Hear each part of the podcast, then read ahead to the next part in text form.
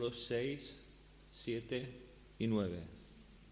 Dice así, esfuérzate y sé valiente, porque tú repartirás a este pueblo por heredad la tierra de la cual juré a sus padres que la daría a ellos.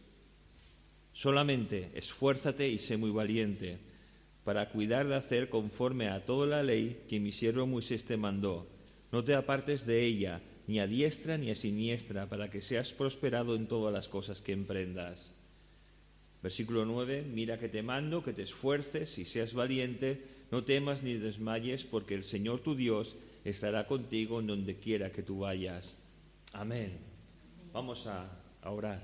Señor, gracias por tu palabra, Señor. Y esta mañana queremos que esa palabra, Señor, bendiga nuestras vidas, Señor. Tú sabes lo que necesitamos cada uno de una manera especial, Señor, y queremos que a través de tu palabra tú hables a nuestros corazones, Señor.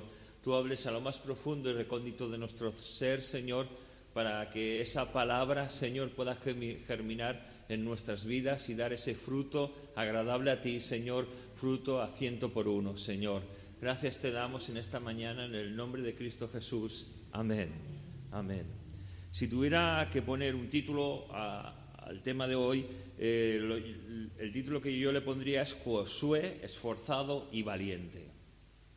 Y la verdad que eh, en decir Josué podríamos decir María Luisa, esforzado y valiente, Betsy, esforzada y valiente, Ángel, esforzado y valiente, Raquel, esforzado y valiente, Pilar, esforzado y valiente, Lidia, esforzado y valiente, Antonio, esforzado y valiente, Carmen, esforzado y valiente, y Ramón, esforzado y valiente. ¡Ay, Priscila! ¡Oh, y, Misael, esforzado y valiente! Disculparme. Pero tenemos que ser así, esforzados y valientes. Y la verdad es que yo creo que muchas veces el versículo 9 no, eh, generalmente es un versículo que se dedica mucho, ¿no? Cuando se hace un regalo, se hace un libro o algo, se pone pues 1.9, esfuérzate, sé valiente, no temas ni desmayes, porque el Señor, ¿verdad? Yo creo que tal vez algunos de nosotros nos han hecho esa dedicatoria, pero me gustaría intentar analizar por qué en estos tres versículos el Señor está repitiendo la palabra esforzado y valiente. Y, antes de todo me gustaría ir empezando por lo que muchas veces leemos y no nos damos cuenta de lo que, dice. Porque leemos y, asimilamos y pensamos que las cosas son de una manera, pero tendríamos que indagar un poquito muchas veces en la terminología de, las palabras, en lo que Dios quiere decir a través de, ello. Y si os fijáis aquí durante tres veces se dice esfuérzate y sé valiente. Y, el número, y, en la numerología bíblica, el número 3 nos está hablando de aquello que es real, de aquello que es perfecto, de aquello que es completo, de aquello que es divino, y nos habla también de la plenitud total de Dios y de la perfección divina. Así como eh, Dios se manifiesta en tres personas, ¿verdad? Eh, Padre, Hijo y Espíritu Santo. También los atributos de Dios son tres, omnisciente, omnipresente y omnipotente. Y, aquí Dios está recalcando de una manera especial, le quiere dar un, énfasis especial, no tan solo a que Josué escuche lo que Dios tiene que decirle, sino que todo el pueblo sepa lo que Dios está diciendo a Josué. Y sobre todo en esto es lo que Dios en esta mañana nos está diciendo a cada uno de, nosotros de una manera particular. Me gustaría mirar, antes de, pasar a, hablar de, estos versículos, el antecesor de, Josué, porque antes de que el liderazgo pasara Josué tuvo un antecesor que fue líder del pueblo de Israel. Ese líder, todos sabemos quién fue, ¿verdad? Fue Moisés. Y, a mí me, en las características de, Moisés me llama mucho la, atención su vida. Y en su vida me llama la atención que eh, durante 40 años fue un funcionario de Egipto. Es decir, fue un príncipe de Egipto. Eh, vivió eh, al abrigo del de, Estado de, Egipto. Pero fijaos, 40 años más tarde dejando de ser un funcionario, fue un autónomo. Vivió en el desierto como un pastor de ovejas. Vivió eh, no, estando asalariado por otros, sino eh, teniendo las ovejas que Jetro, su suegro, les dio para que las cuidara y pudiera vivir de ellas. Y durante 40 años más sirvió al Dios Todopoderoso, a quien tú y yo servimos. Y sirvió como, un, como el pastor de, Israel.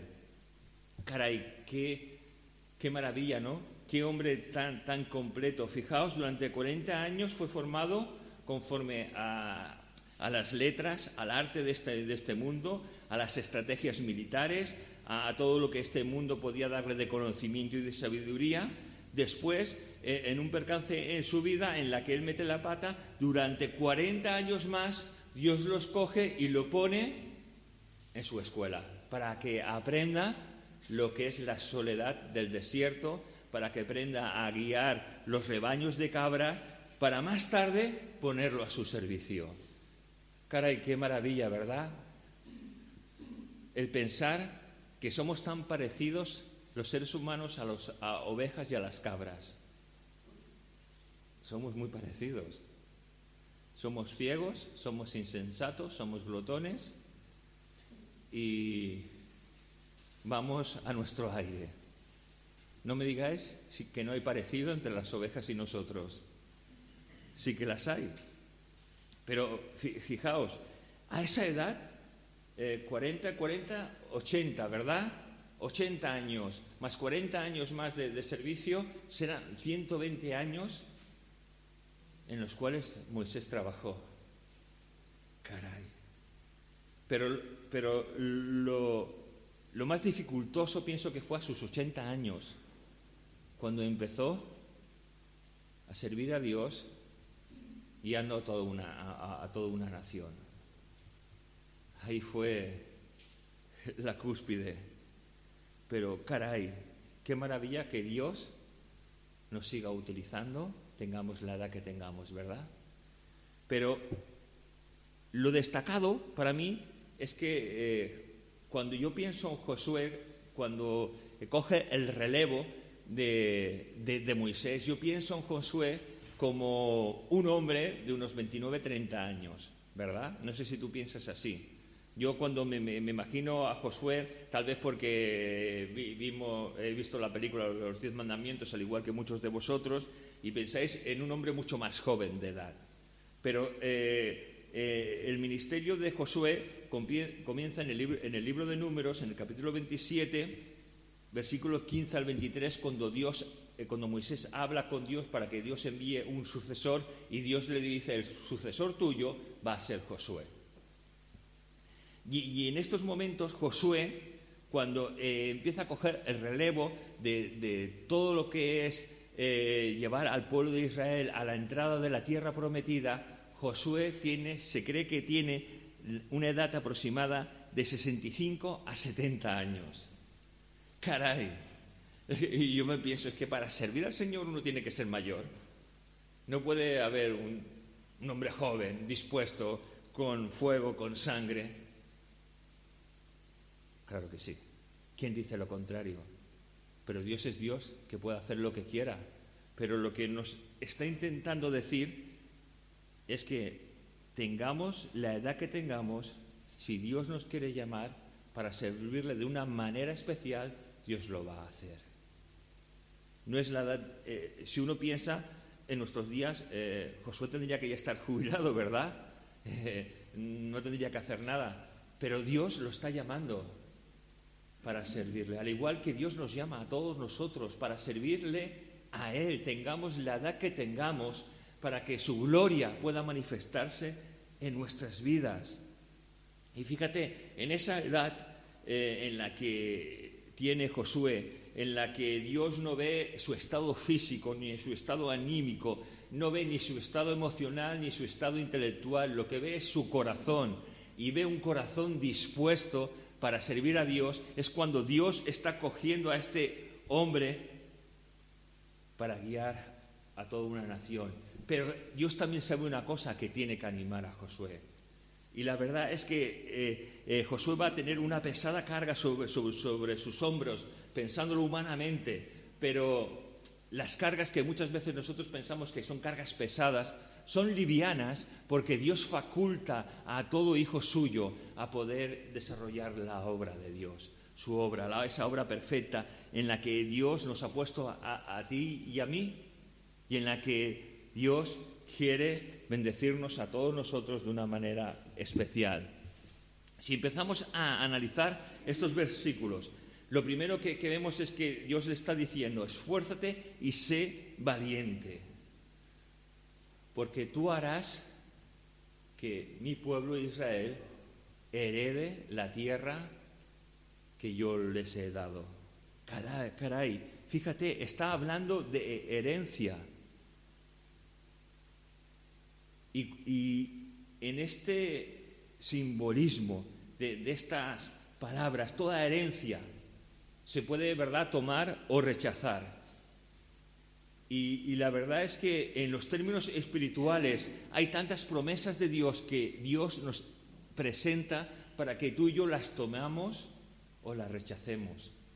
Porque muchas veces sin querer estamos rechazando las promesas de Dios.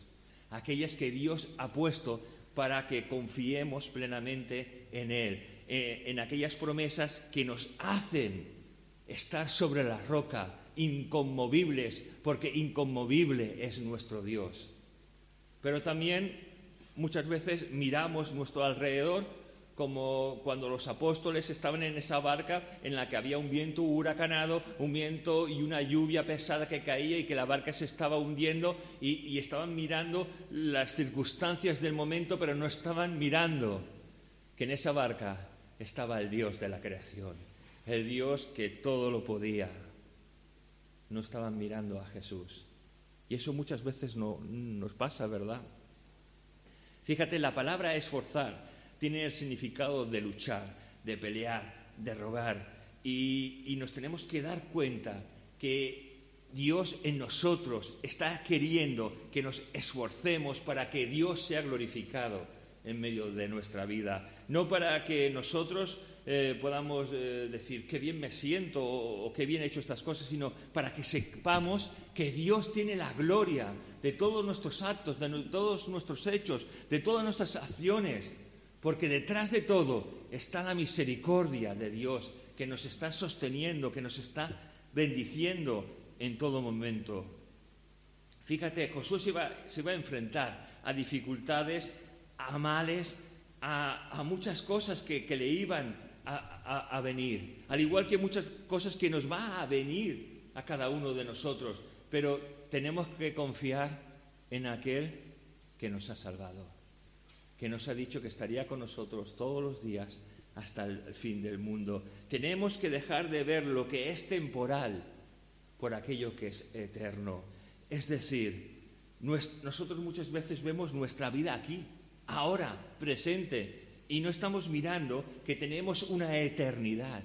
Es decir, no hay tiempo contable, no hay tiempo que se pueda eh, decir ni presentar, sino que hay carencia, que no hay eh, eh, lo que llamamos tiempo.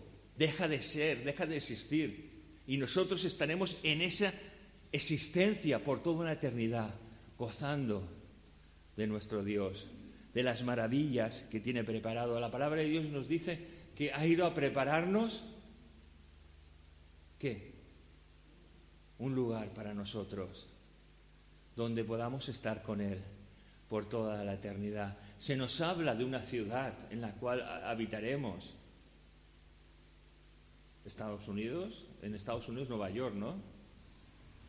No, se nos habla de Jerusalén, la ciudad eterna, esa ciudad en la que Dios manifestará toda su gloria, la Jerusalén celestial, en la que tú y yo estamos destinados a vivir, ¿verdad? La Biblia nos narra que habrá un mar de cristal. Claro, ¿cómo Juan puede describir cosas que son tan difíciles de explicar? ¿Verdad? los muros los suelos de oro, las puertas perlas. Qué difícil tal vez explicar y, con sus torpes palabras, al igual que las nuestras, explica lo que ahí está viendo. Pero lo que está viendo es algo que no se puede contar con palabras humanas porque es maravilloso. Es lo que Dios ha designado para aquellos que le amamos. Pero fíjate, el Señor se sigue repitiendo para animar, para estimular a Josué. Dice, solamente esfuérzate y sé muy valiente, pero ten algo con suma atención, no te apartes de mi palabra. Y esas mismas palabras están resonando para, para nosotros. Esforzaos, sed valientes, pero no nos apartemos de la palabra de Dios. Porque si nos apartamos para hacer lo que nos da a nosotros la real gana, estamos perdidos. Dejamos de ser esos hijos de Dios dependientes de Dios para depender de nuestras propias fuerzas. Y entonces tantas veces nos hundimos, nos desanimamos, trabajamos para obtener y, pensar eh, eh, el tener más y más y más cosas y no trabajamos para vivir ni, ni trabajamos para ser sustentados, sino que intentamos obtener tantas cosas para llenar nuestra alma, nuestro ser, que con lo único que podemos llenarlo es con el amor de nuestro Dios. Es amando a nuestro Dios por encima de todas las cosas. La verdad es que cuando Dios está diciendo, y sé, muy valiente, nosotros fuimos en un momento dado muy valientes cuando dejamos de pertenecer al príncipe de este mundo, al diablo, al diablo, porque antes le pertenecíamos, así nos lo dice la palabra de Dios, y ahora pertenecemos al Rey de Reyes y Señor de Señores, a Cristo, ¿verdad? Pero en ese progreso, como hijos de Dios, necesitamos seguir siendo valientes y esforzados, porque hay toda una sociedad que nos está diciendo sé igual que nosotros somos. Mira las cosas como nosotros las miramos, vive las cosas como nosotros las vivimos. Y la verdad es que Dios nos está diciendo lo contrario. Ámame por encima de todas las cosas. Búscame y vivirás de verdad.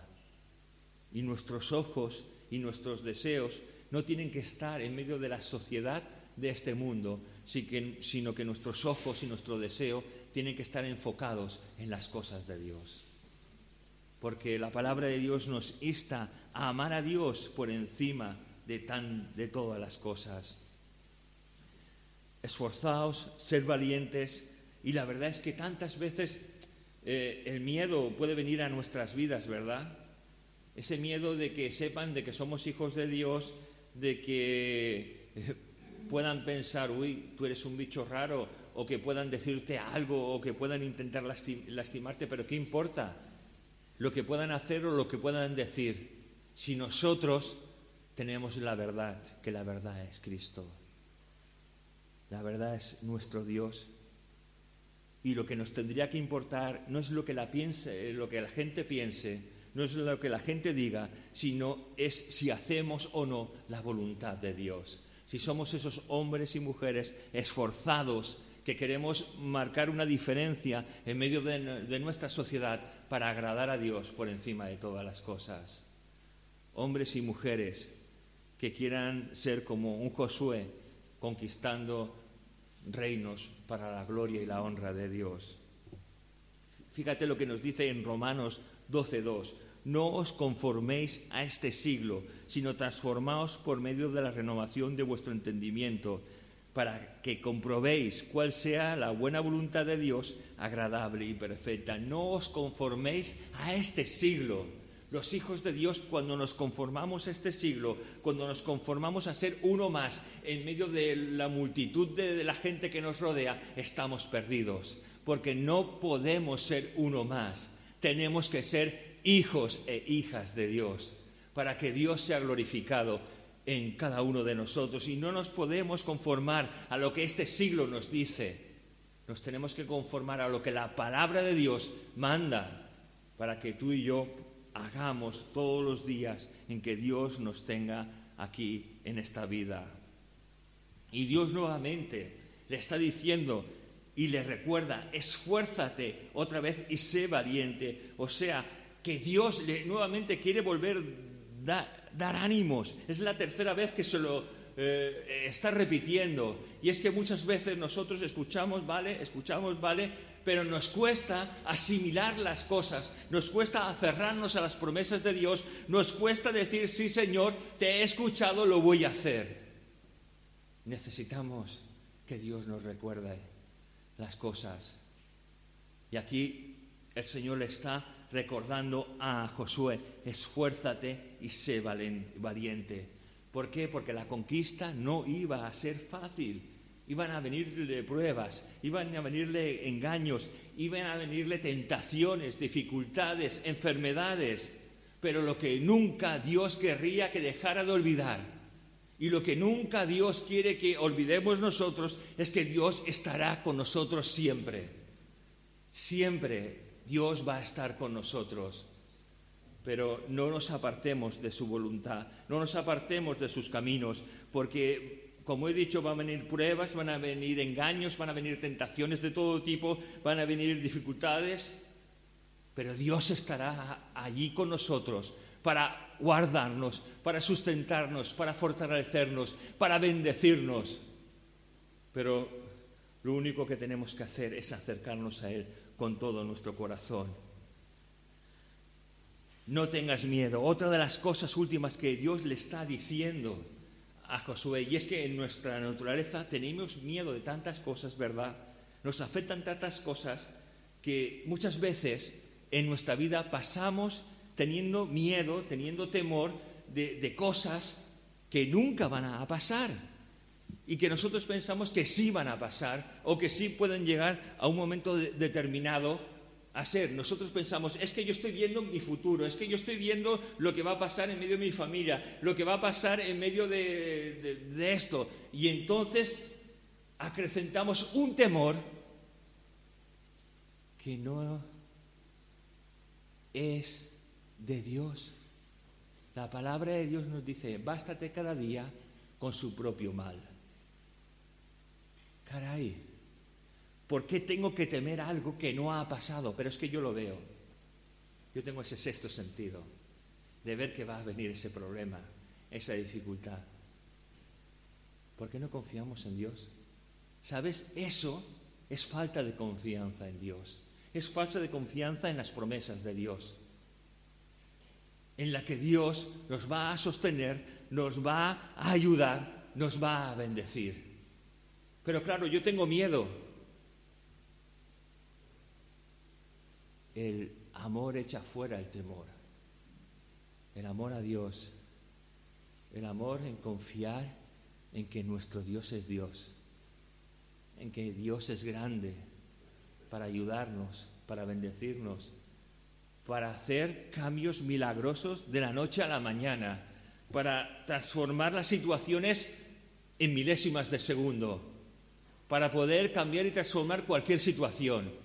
Dios es grande y poderoso. Y nosotros los hijos de Dios tenemos un gran arma a nuestra disposición, la oración.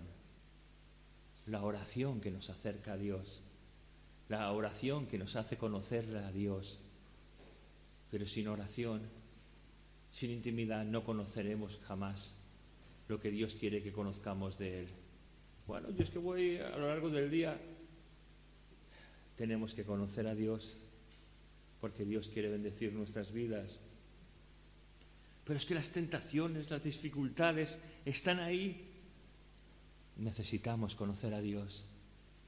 Necesitamos confiar en Dios. Mira, 1 Corintios 10, 13 dice, no os ha sobrevenido ninguna tentación que no sea humana, pero fiel es Dios que no os dejará ser tentados más de lo que podáis resistir sino que dará también juntamente con la tentación la salida para que podáis soportar. Caray, es decir, la prueba, la tentación, la dificultad no va a ser más difícil que aquello que no podamos superar. Y con ello el Señor nos dará también la salida. a no ser que seamos llamados a su presencia, ¿no? que nos venga una enfermedad y, y es el día designado por Dios para comparecer ante Él. Pero en lo demás, Dios va a estar con nosotros. Dios va a estar ahí para bendecirnos, para guiarnos, para ayudarnos. Pero como hijos de Dios tenemos que tener la palabra de Dios como escudo, como estandarte en nuestra vida, en nuestros corazones. No temas, no desmayes. Sabes, la raíz de la palabra desmayar nos habla de confusión, de fracaso, de derrota. Y la verdad es que hay tantas cosas que, que nos atacan, ¿verdad?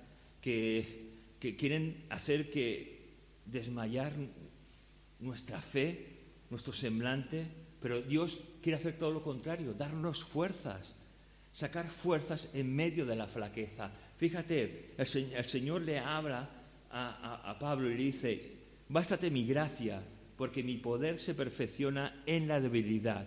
Por tanto, de buena gana me gloriaré, más bien en mis, en mis debilidades para que repose sobre mí el poder de Cristo. Pablo sabía que el Señor le había dicho que en medio de su debilidad Dios se iba a glorificar. Que le bastara tan solo la gracia de Dios que le estaba sosteniendo. Hermanos, no desmayar es resistir la tensión que este mundo produce cada día en nosotros. Esa tensión para que nuestra mirada se desvíe de lo que es correcto, puro y correcto. No desmayar es que la fatiga que tantas veces viene a nosotros psíquica y emocionalmente y que el enemigo la aprovecha para zarandearnos, meternos cosas, la apartemos para poder descansar en la paz de Dios, en esa paz que Dios nos quiere brindar todos los días de, nuestra vida. Pero si Josué no, no fuera alentado estas tres veces con esas palabras de esfuerzo, y de valentía, nosotros muchas veces podemos decir, pero es que no sé cómo tú te consideras, pero yo sinceramente mm, me considero muy débil porque conozco o quiero conocer cómo soy. Y quiero conocer cómo es la naturaleza humana. Y sé que la naturaleza humana es muy débil, es muy corrupta, es muy fácil de, dejarse llevar por tentaciones, por desánimo, por las corrientes de este mundo, por e, el ambiente efímero que crea cada época del año. Pero fíjate lo que en Joel 3.10 dice, forjad espada de vuestros azadones, lanza de vuestras, onza, de vuestras hoces, diga el débil, fuerte soy. Y si eres tan débil como yo, el Espíritu de Dios nos dice, digamos fuerte soy. Porque Dios quiere hombres y mujeres fuertes, confiando en las promesas de Dios. Hombres y mujeres esforzados y valientes para que Dios sea glorificado en nuestras vidas. Vamos a pasar a tomar de la mesa del Señor pero antes vamos a preparar nuestros corazones. Vamos a hablar con Dios para decir, Señor, quiero ser esforzado y valiente. Señor, quiero decir, fuerte soy, y lo digo en tu nombre, Señor, fuerte soy, porque tú me haces fuerte, porque en mí no hay fortaleza espiritual ni humana, pero en ti soy fuerte.